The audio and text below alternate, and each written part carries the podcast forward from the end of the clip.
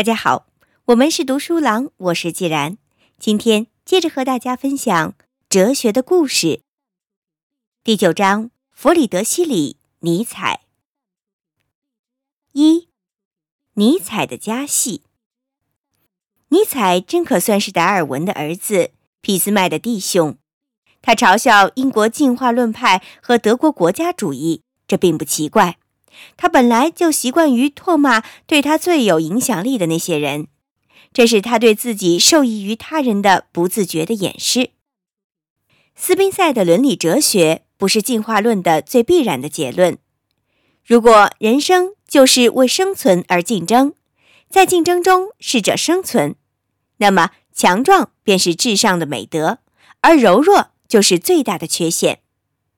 幸存获胜便是善。忍让失败就是恶。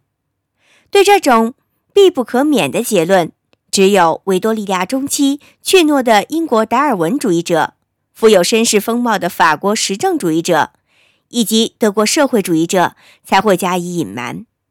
这些人虽有足够的勇气摒弃基督教神学，却不敢顺乎其理地摒弃由这种神学而产生的种种道德观念，摒弃对温存。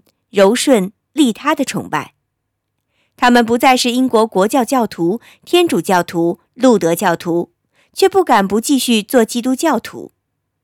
尼采是这样论断的：从伏尔泰到孔德，法国自由思想家所受到的内心刺激，就是不甘滞留于基督教的理想之后，而要尽可能去超过它。孔德为他人而活着的主张。比基督教还基督教，在德国有叔本华，在英国有穆勒，他们大肆宣扬以同情、怜悯、利他作为行动原则的理论，而所有社会主义体系又蒙昧的以这些学说为共同基础。达尔文无意中完成了百科全书派未完成的工作，他们挖空了近代道德的神学根基，却留存着近代道德本身。使它完好无损，依然神圣不可侵犯，照样奇迹般的高悬于空中。可是，只消生物学的一口气就吹走了这残余的空架子。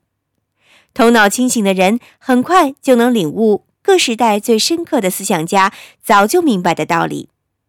在我们称作生活的这场斗争中，我们所需要的不是善，而是利；不是谦卑，而是高傲。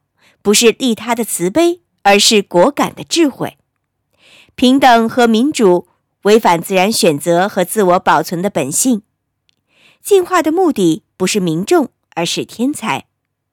各色各样的事物，所有的命运，其主宰是力量，而不是正义。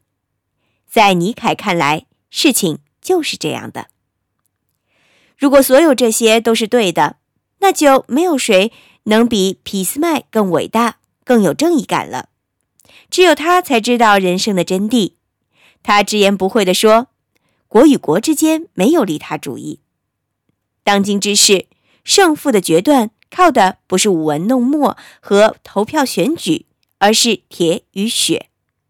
对于被幻想、民主、理想弄得溃烂不堪的欧洲，俾斯麦是好一阵摧枯拉朽的旋风啊！”